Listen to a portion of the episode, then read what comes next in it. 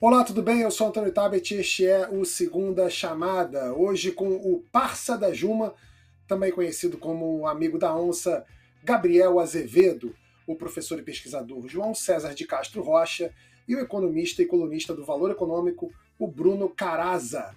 Que eu vou descobrir se é Caraza mesmo ou se é Carazza assim que a gente começar a conversar com ele. Hoje vamos falar do novo ministro das Minas e Energia e da treta de Bolsonaro com a Petrobras. E tem mais treta por aí. Dória contra o PSDB, a terceira via que não se decide e o aceno de Ciro Gomes para Simone Tebet. Vamos falar também da, da, crise de masculinidade moderna, aparência, calvície e casamento, inclusive o casamento do Lula. E para os membros do canal, já sabem, né? Você pode mandar, participar do, da, do programa mandando suas perguntas aí, vão mandando para a gente, que a gente lê as mais relevantes para os convidados. Roda a vinheta que a gente já começa.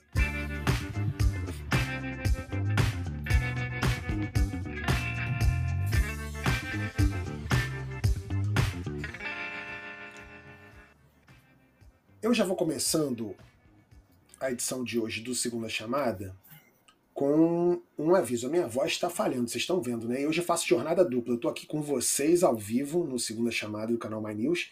E assim que acabar, eu vou sair daqui e eu vou pro papo de segunda do GNT, ao vivo também, com o João e o Fábio. Então eu vou tentar falar o mínimo possível e, se puder, poupando um pouquinho minha voz. De repente eu faço um, um ASMR para vocês, se vocês não se importarem.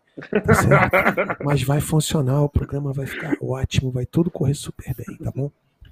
Outra coisa, é, eu quero dizer, eu, eu li uns comentários quando a gente anunciou a escalação de hoje, falando: ah, o Gabriel Azevedo de novo.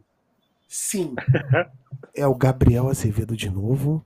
E se depender de mim, vai ter Gabriel Azevedo aqui sempre, porque eu gosto do Gabriel Azevedo. Acho que ele colabora com ideias relevantes tem posicionamento político é, com bastante conhecimento de causa. E é isso. Tá bom? Beijo na alma.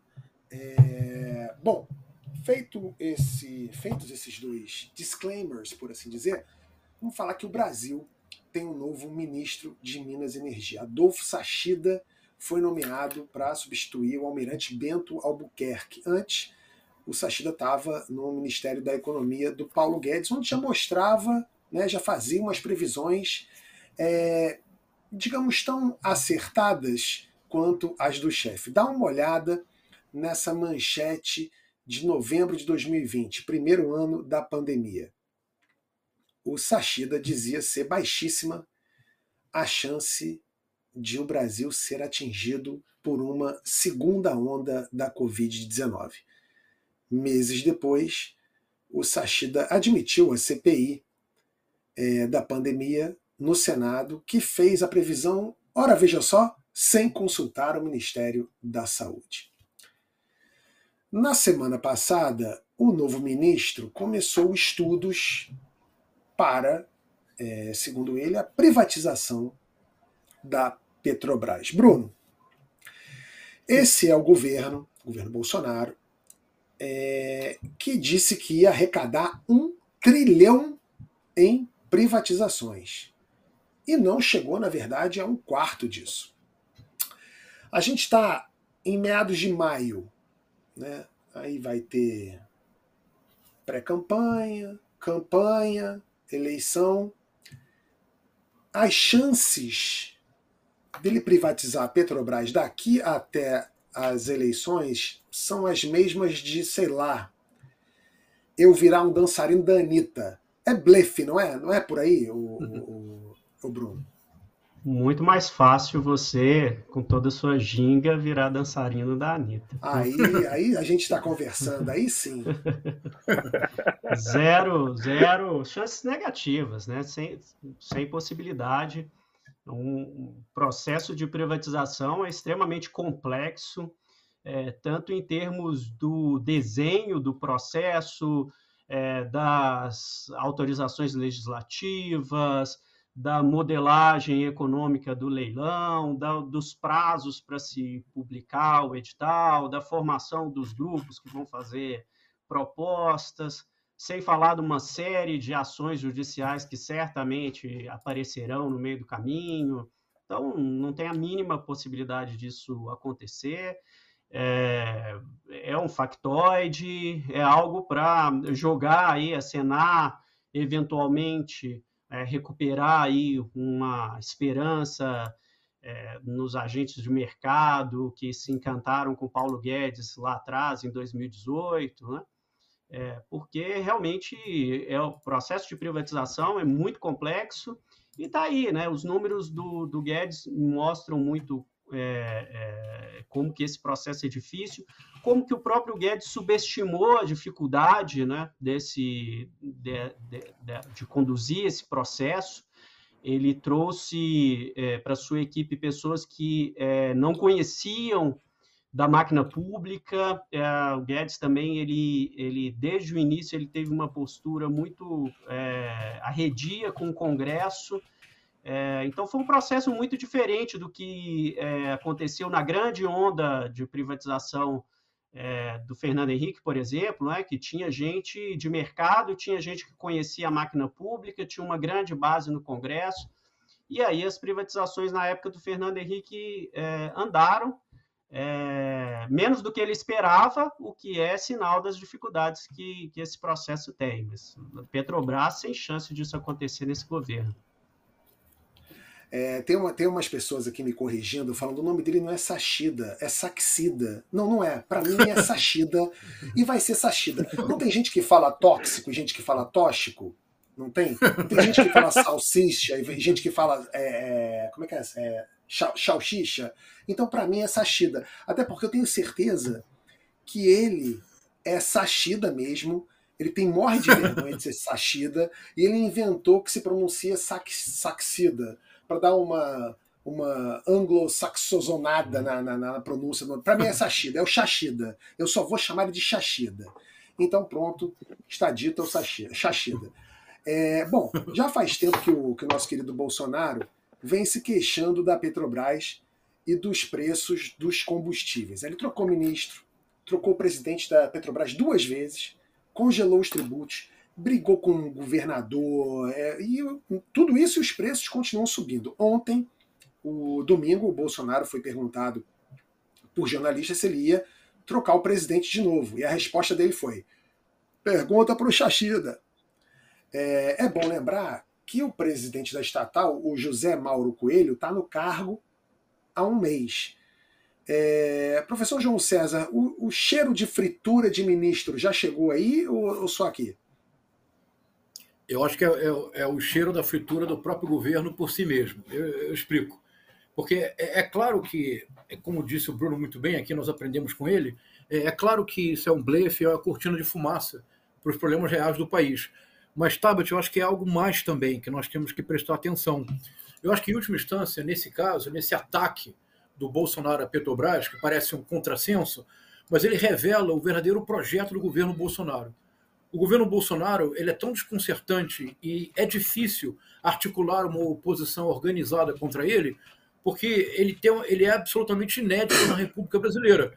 O governo Bolsonaro é o governo enquanto arquitetura da destruição e, sobretudo, é um governo contra o Estado. Nós nunca tivemos isso.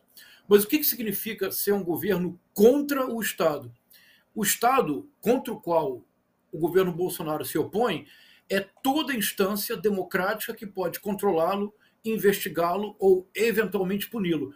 Isso é bem interessante, Tabit, Bruno e Gabriel, porque um dos antropólogos mais importantes do século XX, um francês chamado Pierre Clastre, publicou em 1974 um clássico que todo mundo deveria ler. É um livro de leitura muito fácil, muito amigável. O livro se chama A Sociedade contra o Estado. Ele passou a vida estudando grupos indígenas da América do Sul e ele chegou a uma conclusão fascinante, que a organização desses grupos indígenas era feita de forma tal a estabelecer uma sociedade na qual o chefe não tinha poder. A principal função do chefe era organizar tarefas específicas, mas a sociedade era organizada de uma forma tal que o Estado, como um poder externo à sociedade, nunca se estabelecia. Se a gente se permitisse um pouco de bom humor, é mais ou menos como o técnico no futebol brasileiro. A principal função do técnico no futebol brasileiro é ser demitido, não é verdade? Quando tem uma crise, você precisa de um bode expiatório. É o técnico. Mas o governo Bolsonaro ele se articula como um governo que é contra o Estado. Isso nos tem paralisado. Nós não temos ainda desenvolvido uma forma racional de responder a uma, a uma estratégia tão irracional. Mas se lá, nos grupos indígenas, a sociedade contra o Estado era contra qualquer autoridade, o projeto do Bolsonaro, do governo contra o Estado, e a Petrobras é apenas um exemplo. Quem coloca na Fundação Zumbi dos Palmares um racista, quem coloca na Secretaria de Cultura um inframental como ex-ator da Malhação, ah, todas as, todas as estratégias do Bolsonaro é o governo contra o Estado. Por quê? Porque se ele conseguir aparelhar completamente o Estado, os seus crimes ficam impunes e ele se perpetua no poder. Vou repetir para terminar. Acho que o Gabriel aqui pode nos ajudar, uh, Tabet. Nós nunca esperamos. Vou repetir. A razão pela qual nós temos dificuldade de articular uma oposição racional contra o Bolsonaro é porque o projeto do governo contra o Estado é um projeto inédito na República Brasileira. O, o, Bolsonaro diz que a política de preços da Petrobras pode mudar se o decidir. E viralizou essa semana é, um vídeo do Ciro Gomes dizendo que não, que essa decisão é do governo, já que o governo é o acionista majoritário do conselho. Gabriel, pegando carona nisso que o professor estava falando, é, e se você puder dar uma luz para a gente, porque além de tudo você entende desse, de, de, de direito, entende uma coisinha de direito? É, diz para a gente, é verdade o que o Ciro diz? É, tudo que o Bolsonaro fala sobre a Petrobras é jogo de cena? Concordo com o Ciro, não só sobre a Petrobras, mas sobre várias áreas do governo. Respondendo, professor João, para a gente entender por que, que o presidente faz tanta lambança assim, vale compreender que o Congresso Nacional também perdeu a capacidade de se opor ao presidente uh, por um bom raciocínio explicado no livro do nosso convidado de hoje, o Bruno. É, poder, eleições e dinheiro. É isso, né, Bruno? Está aqui na biblioteca. Eleições e poder. E uma é eleições e poder. Só inverti a ordem. Deu uma cópia para o Paulo Leite também, em que o Bruno explica o quanto o dinheiro ah, e, e as verbas, orçamento secreto, vão configurando uma massa, um miolo conhecido como central no Congresso, que não está muito afim de discutir Petrobras, combustível, vida da população. Só está afim de receber a grana do, do, do orçamento secreto, de tantas outras, e por isso perde a capacidade de participar do governo. Né? Eu acho que esse é um dos problemas. O segundo que eu acho que o Ciro está correto, uh, Tabet, é porque um governo quando ele pretende fazer uma mudança de vulto relevante uh, na nação, ele precisa a, a, aproveitar um vento favorável, uma gordura de popularidade que vem com a eleição. Então, é logo no primeiro ano, ou nem isso, nos primeiros 100 dias, que um governante consegue colocar uma agenda de peso para implementar. Então, por exemplo, é, aqueles que defendem a privatização da Petrobras, e se há um candidato a presidente defende isso, ele tem que fazer rápido, assim que entra, porque ele tem que contar com a popularidade que tem depois das urnas, e cada vez mais essa popularidade desmancha muito rápido. Basta acompanhar o que está acontecendo com o presidente chileno, Gabriel Boric, acabou de ser eleito e a lua de mel escorreu muito rapidamente é, é, da, da avaliação dos chilenos. E a mesma coisa aqui, o Bolsonaro vivenciou uma lua de mel no início com o Congresso, mas isso foi se deteriorando. Então, esta conversa é verdadeiramente para boi dormir. E, e Antônio Tabet, se você me permite, agradeço aí teu comentário sobre a minha participação aqui. Quer dizer para o nosso telespectador que nesse momento que eu participo não é, não é tele, chamada não é tele, é, é espectador só. Estou velho. Espectador, espectador. Isso. Eu quero dizer o seguinte: primeiro, né, Tabet, se for lá girando os vídeos, até os primeiros vídeos do My News, é... vai ver que eu cheguei aqui quando era tudo mato. Né? O Segunda Chamada surge com o elenco original e eu estava lá com o senhor, com a Mara e grande elenco, então eu estou voltando, estou de casa aqui. E também porque aqui eu não sou o vereador Gabriel Azevedo, aqui tem um cara que é formado em jornalismo, em publicidade, em direito, com mestrado em direito, e que está aqui para colaborar com as opiniões desse canal e em que o jornalismo é um compromisso com o espectador. É isso. É isso. E que, e que participa diretamente de dentro do armário de. Não, de já carnavalesco. Eu já saí do armário, sou bissexual. Isso é verdade. Mas eu acho que você volta pro armário para fazer o programa. Eu acho que você volta pro armário Aliás, fazer. Otávio, uma das melhores histórias desse programa, do Segunda Chamada, eu ainda era um sujeito mais discreto, e uma vez postei uma foto com um francês louro lá na Bahia. Você me pega essa foto e coloca no canal e começa a fazer graça. E eu tô com a Marilise do lado, só olhando assim, ó, o Kim fazendo graça. e depois, na hora que termina a gravação, quieto, Bruno, quieto, eu viro parar. pro Antônio falando: Você lembra do Louro? É o namorado. O namorado, Parou, aliás, já teve é. há muito tempo. Tô de galinhagem agora. Mas foi um dos grandes momentos do segunda chamada do passado. A cara do Kibe, na hora que eu falei, é meu namorado, ele não sabia, a, Bruno, é. onde enfiava, professor João, a cara dele, com Marilise e eu dando gargalhada no nosso almoço pós-gravação. Aliás, uma coisa que está para voltar aqui, ainda bem no segunda chamada, já já o Kibe anuncia, é o estúdio, né, Kibe? Porque aí a gente recebe os convidados no estúdio, é faz isso. programa ao vivo, vai ser gostoso. É. Bom, eu não vou, eu não vou falar o que eu estou pensando aqui, porque Não cabe nessa hora. Isso daqui não é o armário, mas é a minha biblioteca aqui na capital mineira, em Belo Horizonte. Tá, ó, falta, falta livro. Falta livro. Falta, falta, sobra fantoche, bonequinho, mas falta livro. É, olha só, vamos para a pergunta aqui do membro. É, o Amilson Santos ele pergunta o seguinte: a economia vai decidir a eleição de, 2002, de 2022 ou o aspecto ideológico pode interferir? Caso a economia decida, não vislumbro possibilidade de reeleição do Bolsonaro. É... Antes de passar a pergunta para você, Bruno, é... lembrando aqui que o, que o, nosso amigo que participa aqui eventualmente do Segunda Chamada, Bruno Bogossian, escreveu uma coluna semana passada que fala da agenda do não de Lula para a economia. Eu achei interessante isso. Tudo que o Lula promete é um Ctrl Z, né? É desfazer o que está feito é, e voltando com tudo como era antes: teto de gastos, reforma trabalhista, privatizações, etc.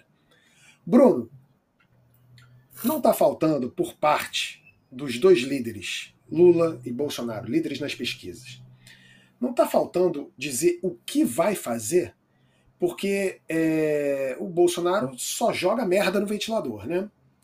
Falando português, claro, aqui é, é o que é o papel dele. Ele é o, ele é o pombo na mesa de xadrez. O Lula, por outro lado, ele fala: ah, eu vou voltar, eu vou fazer tudo como. É, vai ser de novo, vou, vou transformar tudo que era bom, voltar. É, assim, como o eleitor. É, do, o Marco, que, que é roteirista aqui do programa, falou um negócio maravilhoso. É muito engraçado imaginar é, que o eleitor do Lula acha que vai apertar 13, confirma, Lula ganha a eleição e no dia seguinte isso aqui virou Wakanda, né, o paraíso na Terra. O, o que, que esses caras vão fazer? Eles não dizem que eles vão fazer, né? É, esse é o problema da polarização, né? Quando eu, eu tenho uma eleição é, muito de, é, é, se definindo muito é, de forma muito antecipada, né? se você pega as pesquisas no, nas últimas eleições, desde 98, é, pelo menos, né, quando essa, essa pergunta é feita pelo, pelo Datafolha, é, nunca nós tivemos uma eleição em que temos aí 60 e tantos, 70% dos entrevistados é, dizendo que já definiram seu voto, que já escolheram um candidato e que não pretendem mudar é, até as eleições. Nunca isso aconteceu tão cedo. Nós estamos aí há mais de quatro meses, cinco meses das eleições, é, e já temos essa, essa definição muito forte no eleitorado. E, e, quando isso acontece, a eleição vira disputa de, de torcida de futebol mesmo, sem um, uma chamada terceira via é, se colocando aí de forma viável. É, a eleição gira em torno disso, dos defeitos e das é, qualidades pessoais de cada um para a sua própria torcida. Então, não tem muito espaço, não tem muito incentivo para os dois candidatos que lideram as pesquisas discutirem propostas, planos de governo, é, porque a, a, eleição caminha para essa para esse personalismo. Né? E, e, aí, respondendo a, pergunta aí do espectador, né? É, acho que falta muito tempo, sem dúvida nenhuma, a economia é muito relevante é, nas eleições desse ano. É, a gente vive uma situação com uma inflação muito elevada, com é, desemprego também muito, muito grande na população, é, muitos, muitas é, feridas ainda não cicatrizadas da, da pandemia. Então, sem dúvida nenhuma, a economia é, é, vai ser um elemento muito importante para as eleições, mas, de novo, né, nessa lógica do ele sim, ele não, antipetistas versus antibolsonaristas, é, aquela discussão sobre é, corrupção, sobre mensalão, sobre petrolão, não tenho dúvida que vai ser explorada bastante pelo Bolsonaro durante a campanha é, justamente para desviar o debate sobre, sobre economia. Então, acho que essa questão de corrupção, de costumes, isso tende a ganhar força daqui para frente é, na tentativa do Bolsonaro de, de, de, de crescer frente à liderança do Lula. O desempenho do governo Bolsonaro é a maior prova, né, a maior propaganda, na verdade, contra a reeleição mesmo, né? E não sou eu que estou dizendo foi o João César, professor que está aqui com a gente, no Twitter dele na semana passada. João, no tweet você fala é, em manter o foco e não é, se perder com as barbaridades que o Bolsonaro faz e diz. Por outro lado, ele é o presidente da República. Né? Quando ele dá a entender, por exemplo, que flerta com golpe, é, a gente não pode ignorar também completamente. Como é que a gente faz para manter o foco no que de fato importa? Essa questão é difícil, Tabet. Eu acho que é a questão crucial. Ah, eu tenho pensado e tenho proposto que é um paradoxo que estrutura o governo Bolsonaro. E se nós entendermos esse paradoxo, a gente decifra a esfinge. O paradoxo é o seguinte: é que o bolsonarismo triunfa e nós temos que reconhecê-lo. Mas por que o bolsonarismo triunfa, o governo Bolsonaro colapsa?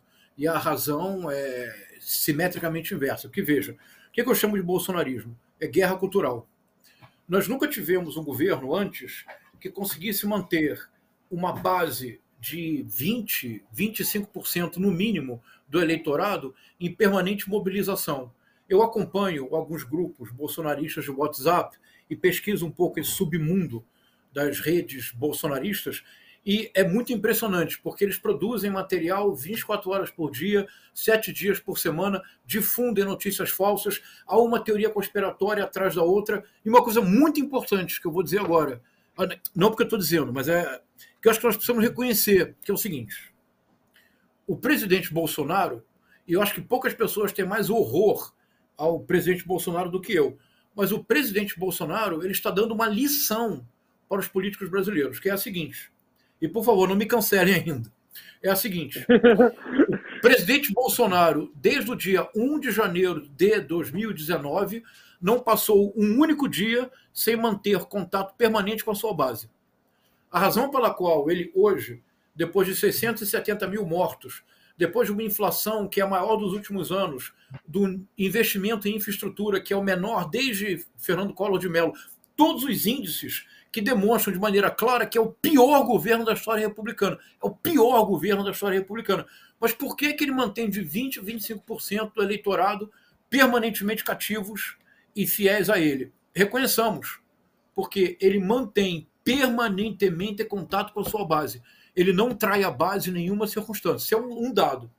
Então a guerra cultural, Tabet, é algo que o campo progressista ainda não compreendeu de todo. Mas a guerra cultural não é um fenômeno brasileiro, ele é um fenômeno transnacional, é o grande acontecimento político das duas primeiras décadas do século XXI, porque a extrema-direita está chegando ao poder com uma pauta misógina, racista, verdadeiramente odiosa, mas a extrema-direita está chegando ao poder em todo o mundo, vencendo eleições. Pelo menos a primeira, livres e democráticas. Depois eles começam a aparelhar as instituições. Então, a guerra cultural é uma poderosíssima máquina eleitoral porque ela produz um altíssimo nível de engajamento e, sobretudo, porque ela produz um afeto, que infelizmente é o que mais move a humanidade é o ódio. Por isso que eu tenho proposto que, se nós nos engajarmos na guerra cultural com a extrema-direita, nós vamos perder. Eles estão muito à nossa frente. Mas há um aspecto no qual o governo Bolsonaro é indefensável: preço da gasolina, preço do botijão de gás. Hoje, nos mercados brasileiros, há algo que eu jamais imaginei que existisse. Você pode comprar osso de primeira e osso de segunda. A diferença é que osso de primeira tem um restinho de carne, tem um pouco de tutano. Osso de segunda é puro osso. Isto é, manter o foco. Os escândalos de corrupção se avolumam. O escândalo de corrupção do MEC, se fosse um governo do PT, se fosse um governo, imaginemos que o Ciro Gomes tivesse ganho a eleição em 2018. Se fosse o governo do Ciro Gomes, era impeachment. Há uma gravação do ministro falando dos pastores que são indicados pelo presidente. Nós todos sabemos o que os pastores fizeram. Há, uma, há bíblias que serviram para propina com imagem do ministro e dos pastores. Como é possível que, mesmo assim, o Bolsonaro se mantenha com 20% a 25%? A força da guerra cultural como máquina eleitoral.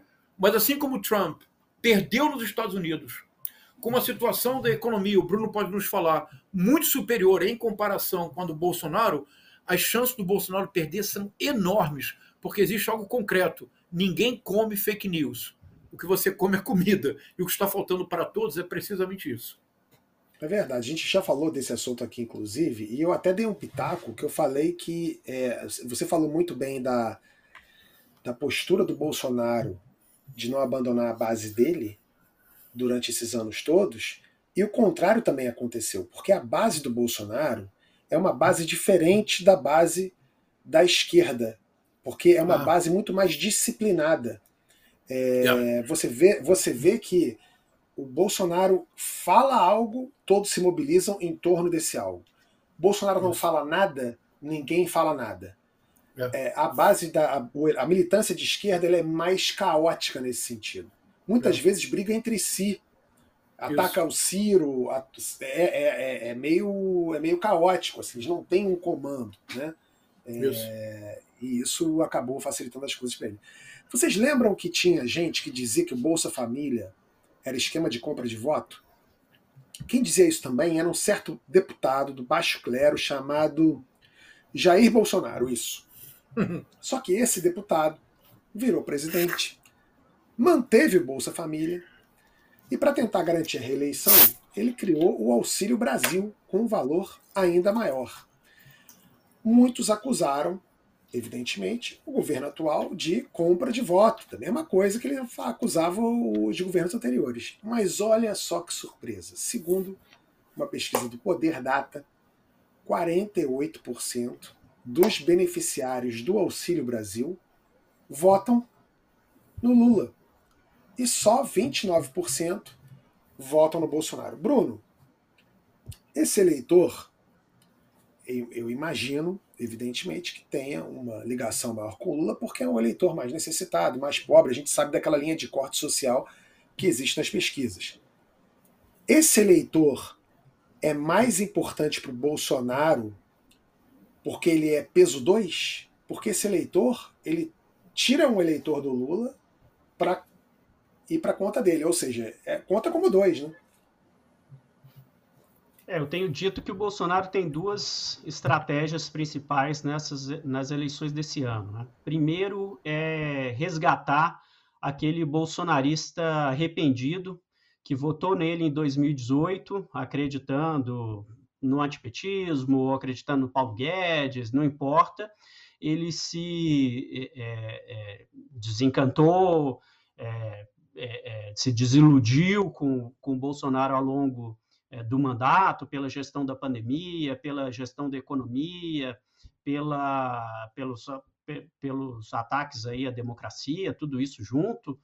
É, mas o Bolsonaro vai tentar recuperar esse eleitor é, e acredito que por meio do, do apelo ao sentimento do antipetismo, é, fazendo um revival aí de 2018. Então, acho que essa é uma das estratégias dele.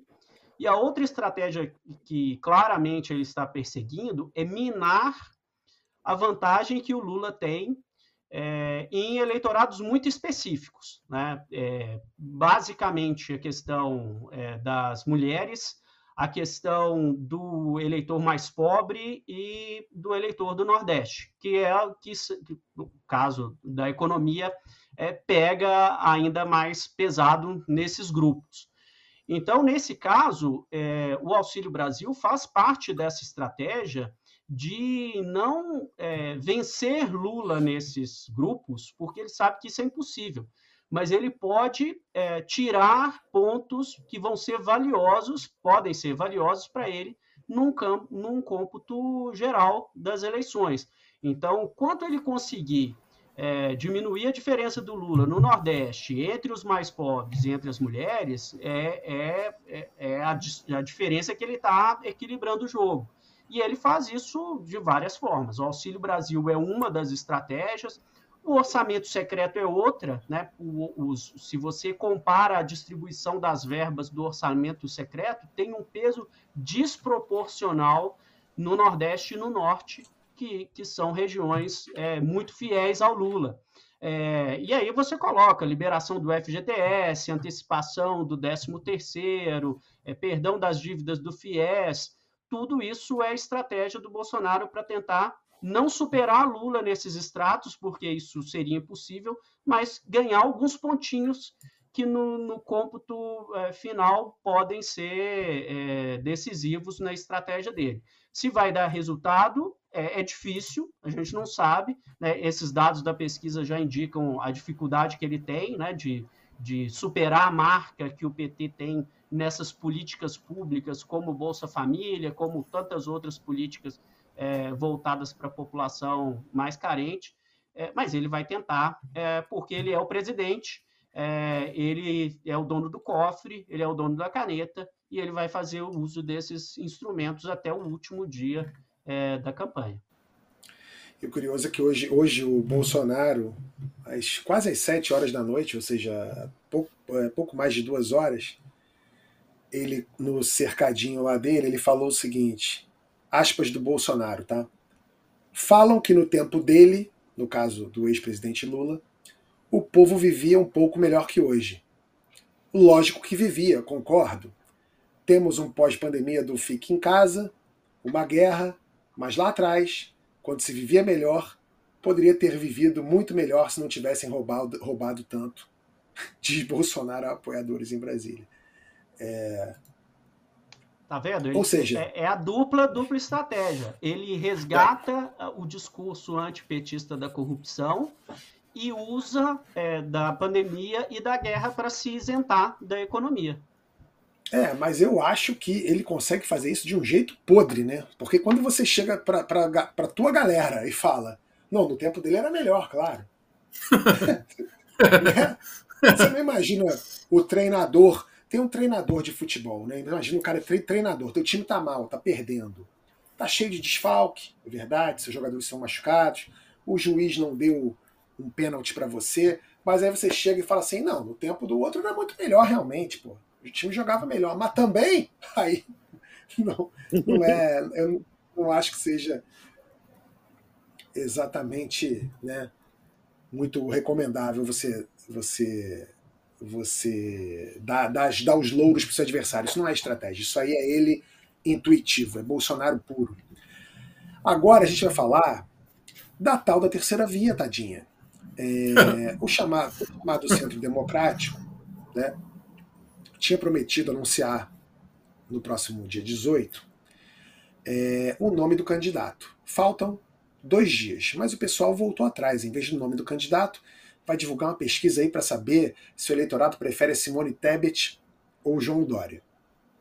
Na semana passada, o Dória, é, desculpa, o Dória não, o Ciro Gomes, disse que poderia até ter a Simone Tebet como vice. E a Simone Tebet, que antes dizia, rechaçava é, esse papel de vice, já disse que joga em qualquer posição. Enquanto isso, João Dória briga com o próprio PSDB é, e mandou uma carta para o presidente do partido dizendo que está sofrendo tentativas de golpe, que não vai desistir da candidatura. Segundo a Thaís Oyama, que também participa eventualmente com a gente aqui do Segunda Chamada, colunista do UOL, a reunião da Executiva Nacional do PSDB, marcada para amanhã, será usada para fulminar de vez, executar, no mau sentido, a candidatura do Dória. Gabriel, ajuda aí o teu ex-partido. E aproveitando, eu vi uma pesquisa que o Aécio está liderando a corrida do Senado em Minas Gerais. Esse renascimento do Aécio, do falecido Aécio, pode ser a pá de cal que faltava para o Dória em 2022? Vamos por partes. Primeiro, de fato, esse partido, errar é humano, errar duas vezes é tucano. Este erro eu não cometo mais. Ficou para trás. O PSDB deveria fazer essa reunião da Executiva Nacional num daqueles programas que funciona à tarde em canais de média audiência para tratar casos de família, né? para deixar o auditório vendo a confusão rolar enquanto se pede teste de DNA ou, ou tenta se é, verificar se um botou chifre no outro, não colocou. É uma baixaria sem fim ah, o que aconteceu no Ninho dos Tucanos. Para explicar o que vai acontecer na executiva amanhã, eu conversei com alguns membros do partido, a ideia é justamente ah, colocar uma pá de cal na candidatura do João Dória. Em que sentido? Ah, o próprio governador de São Paulo não quer, o Rodrigo Garcia, que o Dória seja candidato, porque o Dória representa uma bola de ferro no pé do candidato Tucano em São Paulo. Então, realmente, o maior problema do João Dória não é o PSDB nacional, não é o Aécio em Minas Gerais, não é o Eduardo Leite no Rio Grande do Sul. O maior problema de São Paulo é que quem não quer ele é São Paulo. Então, o João Dória realmente não quer uh, o, o, o, ele como candidato. Pegou tudo aí que eu falei ou deu um corte? Tudo perfeito, pegamos Alô? tudo. Tudo ótimo. Então, a primeira explicação é essa. O, quem não quer Dória é São Paulo, os tucanos de, de São Paulo, que estão mais preocupados com a eleição do Rodrigo Garcia. E, para além disso, Bruno pode falar muito bem, e já repeti muitas vezes aqui, o que há é uma briga pelo fundo partidário, com prioridade para eleger deputado e não despejar o dinheiro numa campanha presidencial. O Dória, a favor dele, tem uma grana, né, que ele não vai depender do fundo partidário para isso. Bom, então essa é a situação do PSDB. Outro nome é, daqueles que não são nem Lula nem Bolsonaro, eu me recuso a chamar de terceira via, isso é um, um erro conceitual. Já diz que Guidem, Tony Blair, Fernando Henrique, Bill Clinton dão piruetas ao serem comparados com essa bagunça brasileira, isso não é terceira via. A Simone ela tem um problema do partido que ela está. O MDB também está muito mais preocupado. Eu sempre digo que o MDB é a arca de Noé, sem Noé e sem a arca. E aquela bicharada está mais preocupada em se eleger como deputado federal e pegar esse fundo. Em 18, o Meirelles foi candidato porque ele também bancou a candidatura dele. Se for existir uma disputa do fundo eleitoral com a Simone, eu acho que ela roda. E aí vem um, um cenário em que o Ciro, é muito importante falar do Ciro aqui, porque toda hora em que se fala daqueles que não são nem Lula nem Bolsonaro, uh, se configura a tal do, do, grupo formado por PSDB, Cidadania, é, é, MDB, até a União Brasil, e se esquece do candidato do PDT, que é, na verdade, o terceiro melhor colocado ah, para além do Lula e do Bolsonaro. Vamos lembrar isso aqui: se tem alguém que está em terceiro lugar hoje, chama-se Ciro Gomes no PDT. Em 2018, a estratégia dele foi colocar a Cátia Abreu de vice, justamente por somar uma mulher ah, do agronegócio com o perfil do Brasil mais central lá no Tocantins. Ou seja, ele está indo um pouquinho mais para o centro-oeste, Mato Grosso, numa tentativa de talvez ter a Simone, que também é mulher, ligada ao agronegócio, com uma experiência política na chapa dele. Isso pode acontecer? Ora, por que não? Se o objetivo dessas pessoas, que não são nem Lula nem Bolsonaro, é oferecer ao cidadão uma opção, é hora, é claro, de deixar as pequenas vaidades e pensar na nação. O melhor colocado é o Ciro, nesse momento. O Dória não tem apoio do PSDB, o MDB não se define de verdade pela Simone. Então, gente, vamos ser sinceros: quem está no jogo, para além do Lula uh, e do Bolsonaro, neste momento, é Ciro Gomes. É, e, e, e, veja, o Ciro tem um grande adversário, eu sempre falo isso aqui, que é ele próprio. Vez ou outra solta uma, uma coisa mais é, que pode ser usada contra ele. Não estou aqui criticando o específico, mas eu acho que esse geralmente é o problema. Mas o Ciro está resistindo. E veja que tem muita gente do PDT que quer, ah, não quer ele candidato para já ir para o Lula no primeiro turno. Mas eu volto a uma coisa que o João falou para completar o raciocínio aqui, o, o Tabet, que é o seguinte: é, não é só extrema direita, também você tem extrema esquerda. Eu vou botar isso no bolo do populismo autoritário no mundo, ganhando poder através das eleições. Um dos mecanismos, e isso foi inventado até por Steve Bannon, né, de sujar água, fazer bagunça e travar a eleição, é porque a eleição em dois turnos ela é uma armadilha para o eleitor ponderado, porque basta aos eleitores que não estão ali, vamos dizer, no centro democrático, garantir o primeiro e o segundo lugar para eles jogarem todo mundo nessa disputa polarizada. Então, o grande desafio dessas pessoas, vou colocar aí Ciro, Dória, Simone, é, o, o, candidato do Novo, o, o, o Dávila. Gente, vamos fazer matemática. Ou um de vocês vai sozinho ah, para a eleição, para que o número de eleitores em cada um ultrapasse o Bolsonaro, porque vão jogar aberto aqui. Quem está no segundo turno é o Lula, pela quantidade de eleitores que tem.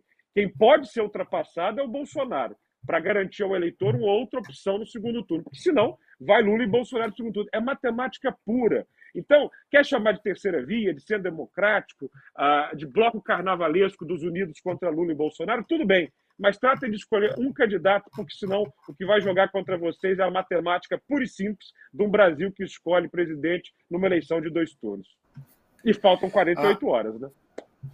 A Simone Kobe é, mandou uma pergunta para gente.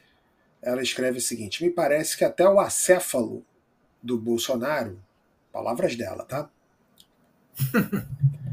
que eu concordo, aliás.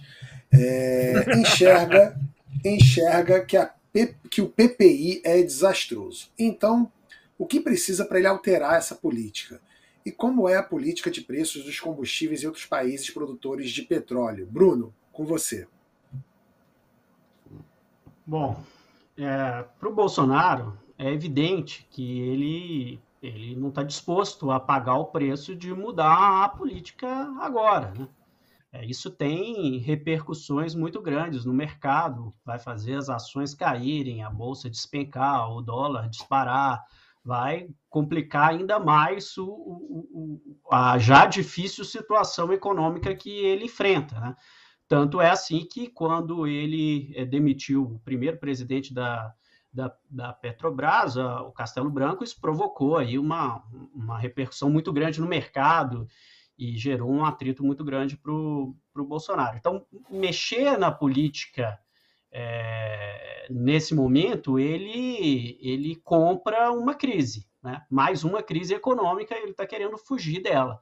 Então, o que, que, ele faz no lugar? Ao invés de é, é, enfrentar o problema, ele vai simplesmente mudar os nomes. É, tentou já o, o, presidente da Petrobras, agora o ministro, agora está fritando o, o, presidente da Petrobras, o novo presidente da Petrobras, mas é, tem um, um boato que ele vai, tem três diretores da Petrobras na mira. É, então ele, ele tem é, é criado essa é, essas, essas situações para dizer que, olha, eu fiz tudo que estava ao meu alcance. É, então, ele vai terceirizar a culpa para a Petrobras, para os acionistas da Petrobras, né, que é o discurso dele agora, é, em vez de atacar o problema na sua raiz, que é um problema muito complexo. É, não é fácil definir uma política é, para os combustíveis. Você tem é, ônus é, para a própria empresa, para o mercado, você tem repercussões fiscais, você tem repercussões nos preços. Então, é um problema complexo que não se resolve de uma maneira fácil. É, precisa estudo, precisa diálogo, precisa é, consultar a, a, a, as boas práticas internacionais, né? mas isso não é a, tônica das decisões é, vindas do, do, governo Bolsonaro. Então, é, é, mais provável é que essa crise se arraste é, fulanizando. Né? Uma hora a culpa é do presidente da Petrobras, depois vai ser é, é, do ministro, e, e, por aí vamos, sem atacar o, o, problema, contando com a sorte, né? contando com uma, uma resolução da, da guerra na na Ucrânia para fazer com que os preços do petróleo caiam e aí, quem sabe, ele consiga dizer às vésperas da eleição que o preço do combustível baixou porque ele trocou todo mundo do comando da Petrobras. Rapaz, eu queria tanto acreditar que o preço do combustível cai assim fácil, com o fim de uma guerra na Ucrânia. Eu sempre vejo que o combustível tem qualquer, qualquer coisa faz o combustível aumentar, né? Tipo, tropeçou num pepino no restaurante, vai ter que aumentar o preço do combustível. Agora, para cair, nossa, acho que vai ser tá ruim para o Bolsonaro aí. Olha, hoje estamos aqui. Aliás, antes de passar para a próxima pauta, eu quero falar o seguinte: somos mais de 3 mil aqui, agora ao vivo, e só 677 likes. Pô, gente, pelo amor de Deus, né? Se não tiver 1.500 likes aqui no mínimo, vocês são fracos. Como é que vocês, como é que vocês querem ganhar uma eleição assim? Que, que, cadê a mobilização de vocês? Né? Cadê você virando membro do canal para ajudar? Né? Faça a sua parte. É, Talbot, Talbot, antes de passar para a próxima pauta, posso fazer um comentário rapidíssimo sobre a terceira via? Fica à vontade. É, para dialogar aqui com o Gabriel e com o Bruno e com suas observações também. Eu acho que para entender a, a dificuldade da terceira via hoje, nós precisamos ampliar a nossa interpretação de 2018, porque nós insistimos sempre na tecla que o antipetismo foi fundamental para a eleição do Bolsonaro. Isso me parece não exatamente um equívoco, mas é uma visão muito limitada. Porque antipetismo no Brasil existe desde 1980, isto é, no ano da criação do partido. Se nós uhum. lembrarmos que na eleição de 89 ah, houve uma série de fake news bárbaras contra o PT para favorecer o Fernando Collor de Mello, num projeto secreto do Exército chamado Orville, que é um documento secreto que o Exército preparou como resposta ao Brasil Nunca Mais, e que ficou quase 20 anos sem conhecimento público, nas últimas páginas do documento eles dizem literalmente assim: qual será o grande adversário na, no período da redemocratização? Está escrito, 1988, o partido do Lula.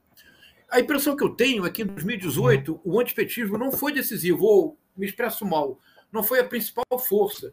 A principal força foi o antilulismo, isto é, 2002, o Lula publica a famosa Carta aos Brasileiros, que é um afastamento do Lula em relação a certos postulados do PT. A partir desse momento, o Lula se torna muito maior do que o PT. Você passa a possuir na política brasileira o lulismo como um movimento próprio, que de 2002 a 2014 é a grande força positiva da política brasileira. Agora, em 2014, surge um fenômeno que muda a política brasileira e elege o Bolsonaro. Eu me refiro, claro, à força-tarefa da, da, Lava Jato. E com o passar do tempo, a força-tarefa da, da, Lava Jato cria uma autêntica novela, que tinha até vinheta na Rede Globo, que era o Jornal Nacional, o William Bonner, aquele. aquele esgoto com dinheiro saindo, era a hora das notícias da Lava Jato. Criou-se um herói nacional, que era o Sérgio Moro, imagina isso. O Sérgio Moro, o herói nacional. Surge, então, a partir de 2016, um sentimento outro, é o antilulismo a crise da Lava Jato, com a fantástica a matéria do Intercept, do, da Vaza Jato, a crise do Sérgio Moro, do Deltan Dallagnol, a, a resolução do Supremo Tribunal Federal, em alguma medida re, repõe o Lula no cenário político. Então nós voltamos agora. O Lula, o Lula é mais importante do que o PT. Então isso me parece que é um ponto importante para compreender. A dificuldade da terceira via é literalmente o retorno do Lula aqui eu acho que o Gabriel levantou um ponto muito importante. Se a terceira via tiver alguma chance, ela não pode ser baseada em nenhuma espécie de personalismo ou de ataques a pessoas. E ela tem que ser baseada na proposição concreta de projetos para o país, porque não há. Qual é o projeto real do Bolsonaro? Nunca teve projeto algum. O Bolsonaro é o governo enquanto a arquitetura da destruição. A lógica do Bolsonaro é a lógica miliciana de ocupação do Estado e de terceirização das tarefas. É isso, é a lógica miliciana. Não é muito claro, o Lula não especificou ainda de maneira mais clara possível quais serão ah, os seus projetos. Mas me parece que toda vez que um candidato como Ciro Gomes, ah, toda vez que ele se apresenta, há um comentário raivoso sobre o Lula, há um comentário raivoso sobre o Bolsonaro. Eu tenho a impressão que isso personaliza ainda mais o pleito. A terceira via não consegue se desenvolver pela personalização do pleito e pelo retorno do Lula para o cenário eleitoral. Desculpe a interrupção, Tabit. Eu só queria Imagina. propor essa reflexão. Não, foi muito boa a reflexão. Eu acho até que vale mais a gente continuar nesse assunto até o restinho de, de segunda chamada que a gente tem aqui, do que até ir para a próxima pauta, que é muito boa mas ela, é, ela não é tão importante. É, a gente, o Gabriel, você concorda com o professor? Você acha que a terceira via ela não pode ter esse caráter personalista? É, porque é curioso, terceira via, tudo bem, a gente não vamos, não, não vamos nos apegar a, ao termo terceira via, né? mas essa terceira opção de voto, além de Lula e do Bolsonaro, porque é curioso, porque o Brasil, a impressão que eu tenho é que o eleitor brasileiro gosta de um personagem, né? Ele gosta do cara que bate no peito e fala: "Deixa comigo, eu vou resolver essa parada". E a gente tem dois caras muito populares liderando as pesquisas: Lula e o Bolsonaro.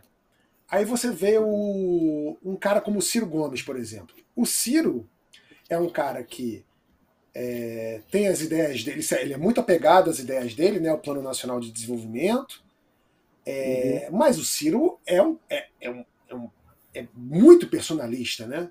Como é que você encara essa, essa, esse, essa tese do professor?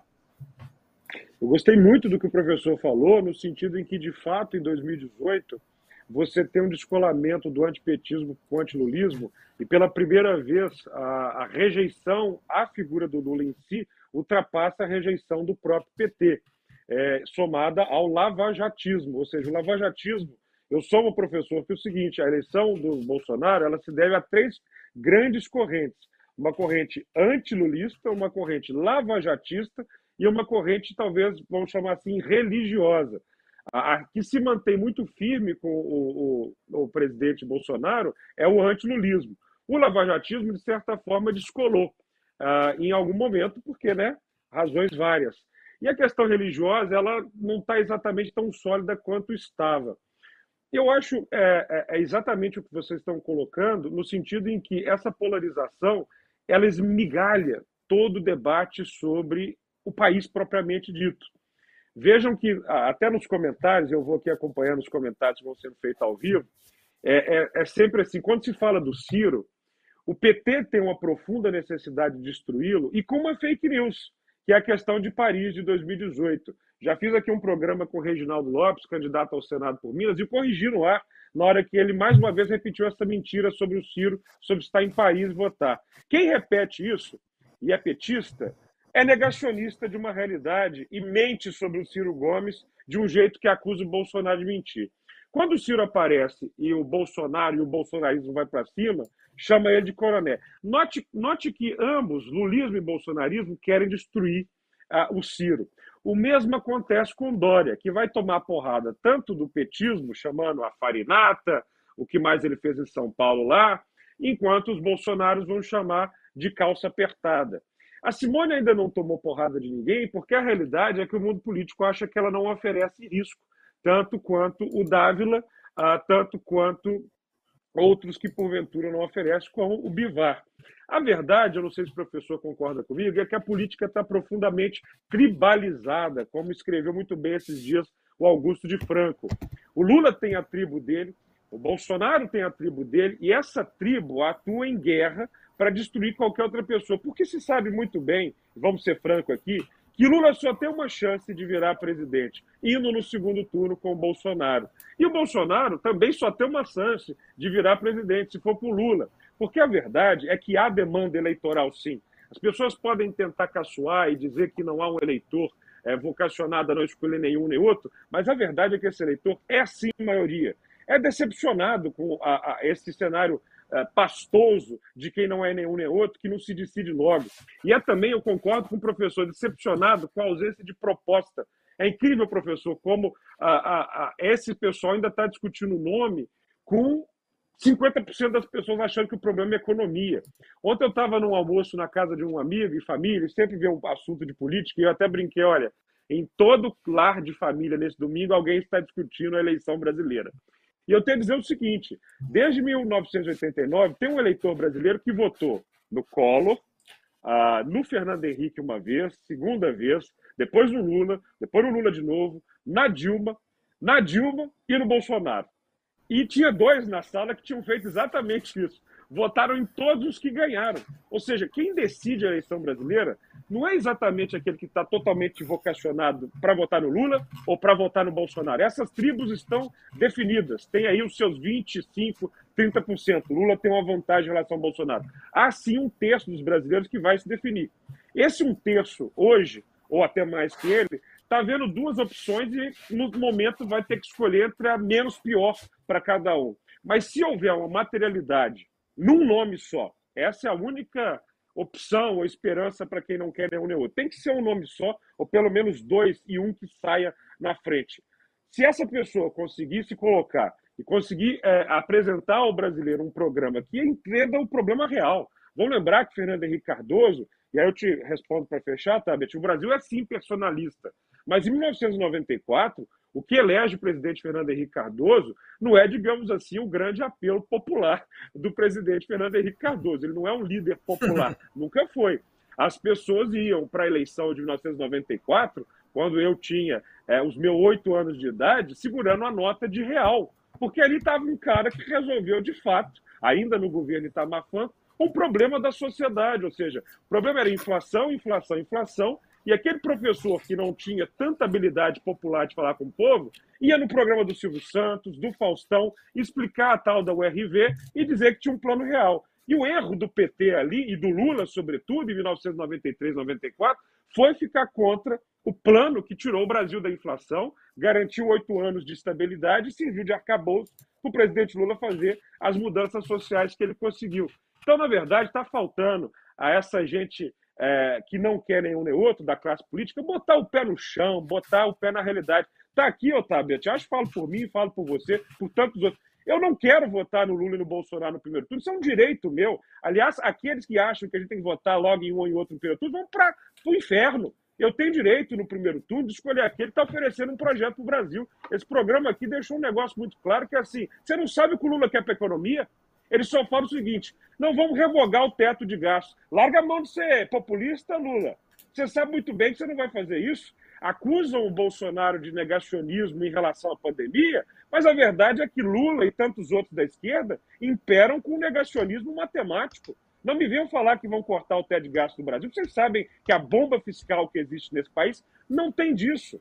É a mesma coisa, ficaram criticando a reforma da Previdência, mas se tivesse no poder, iam ter que fazer. Então está na hora da esquerda, e grande parte dela, largar a mão de ser negacionista também na economia, e está na hora dessa gente da terceira via, não, daqueles que não querem nem Lula nem Bolsonaro na classe política, largarem as suas coisas pequenas de lado, o seu personalismo, entender que existe responsabilidade uh, com o Brasil. É, vou fazer o, o papel de. Para encerrar, fazer papel de advogado do diabo aqui. E Bruno, vou te passar essa para terminar.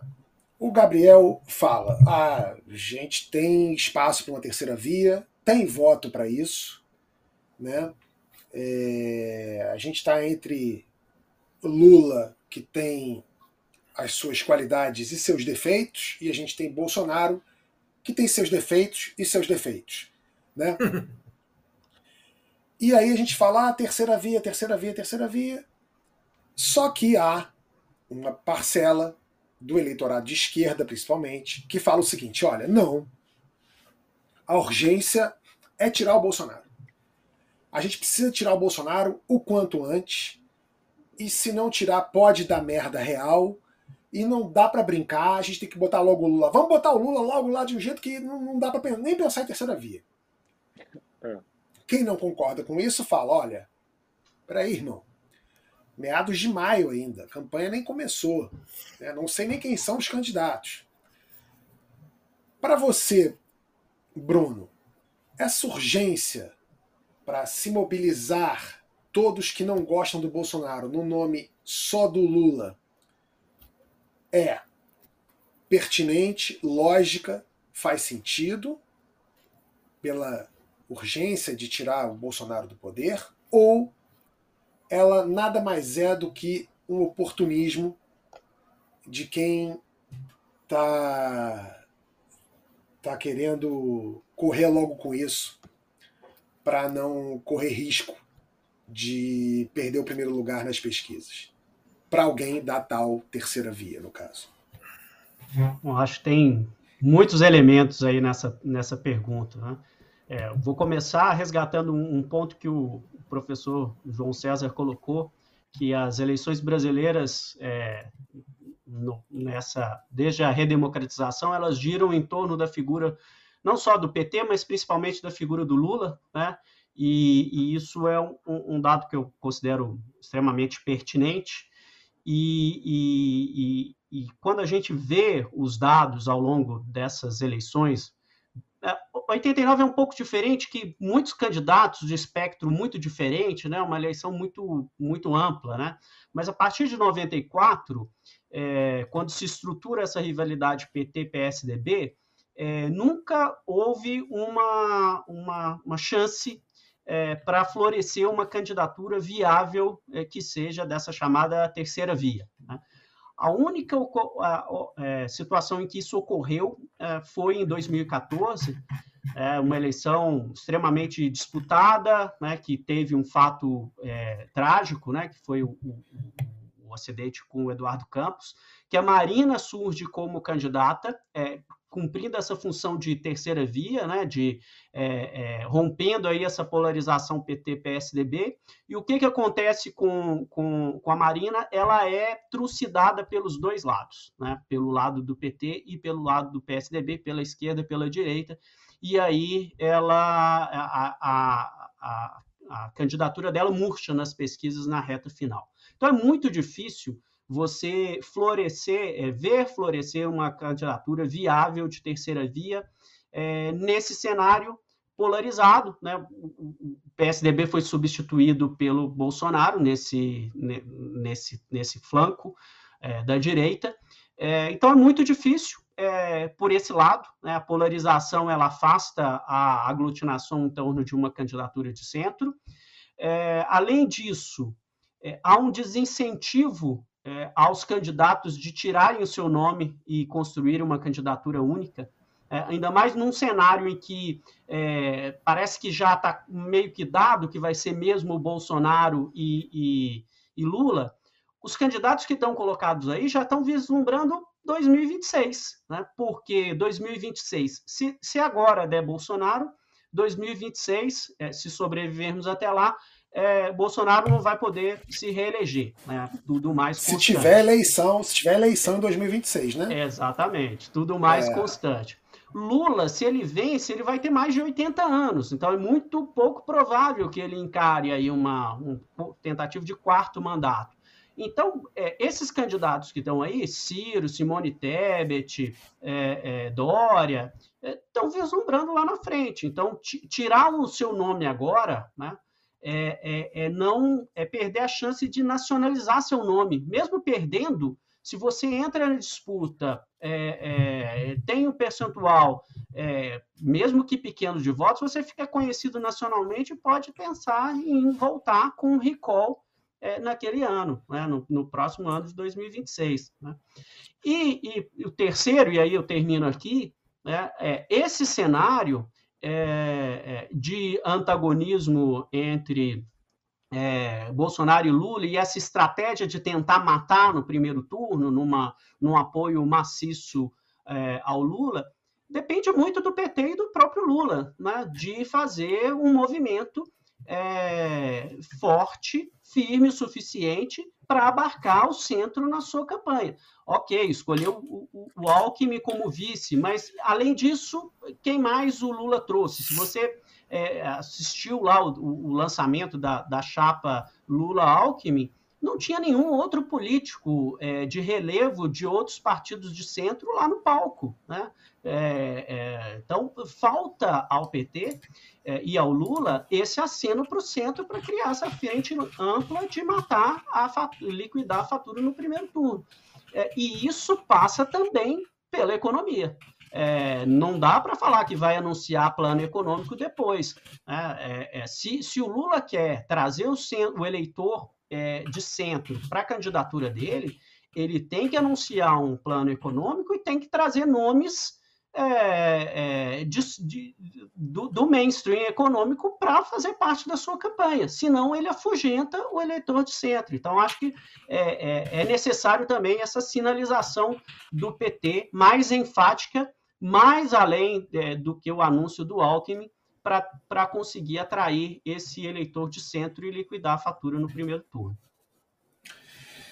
Maravilha. Pessoal, Quero agradecer a presença de todos, professor, Bruno, Gabriel, muito obrigado a presença de vocês. Obrigado a você aí que nos acompanhou no chat.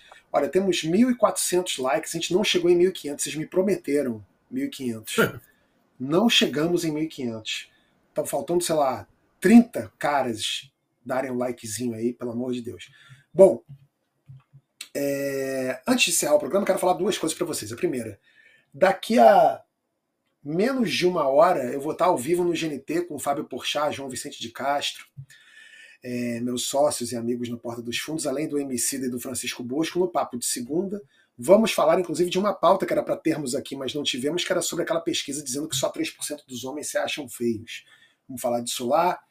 É... E antes de encerrar também, um convite bem especial para vocês. Nessa semana estreia o um novo documentário do My News, é... O Morte e Vida na Ucrânia, que vai mostrar os olhar, o olhar dos civis sobre a guerra na Ucrânia. O documentário foi gravado na Ucrânia pela equipe do My News, que esteve lá entre março e abril. E os membros do canal vão poder assistir em primeira mão nesta quarta, 18 de maio, tem essa pré-estreia para os membros do My News às 20 horas. Logo depois vai ter um bate-papo exclusivo com a equipe que fez a cobertura na Ucrânia. Então, se você não é membro, vira membro do canal, assiste o documentário que está muito legal. E para mostrar que está muito legal, segue o trailer aí para vocês. Um beijo, boa noite, até semana que vem. Tchau.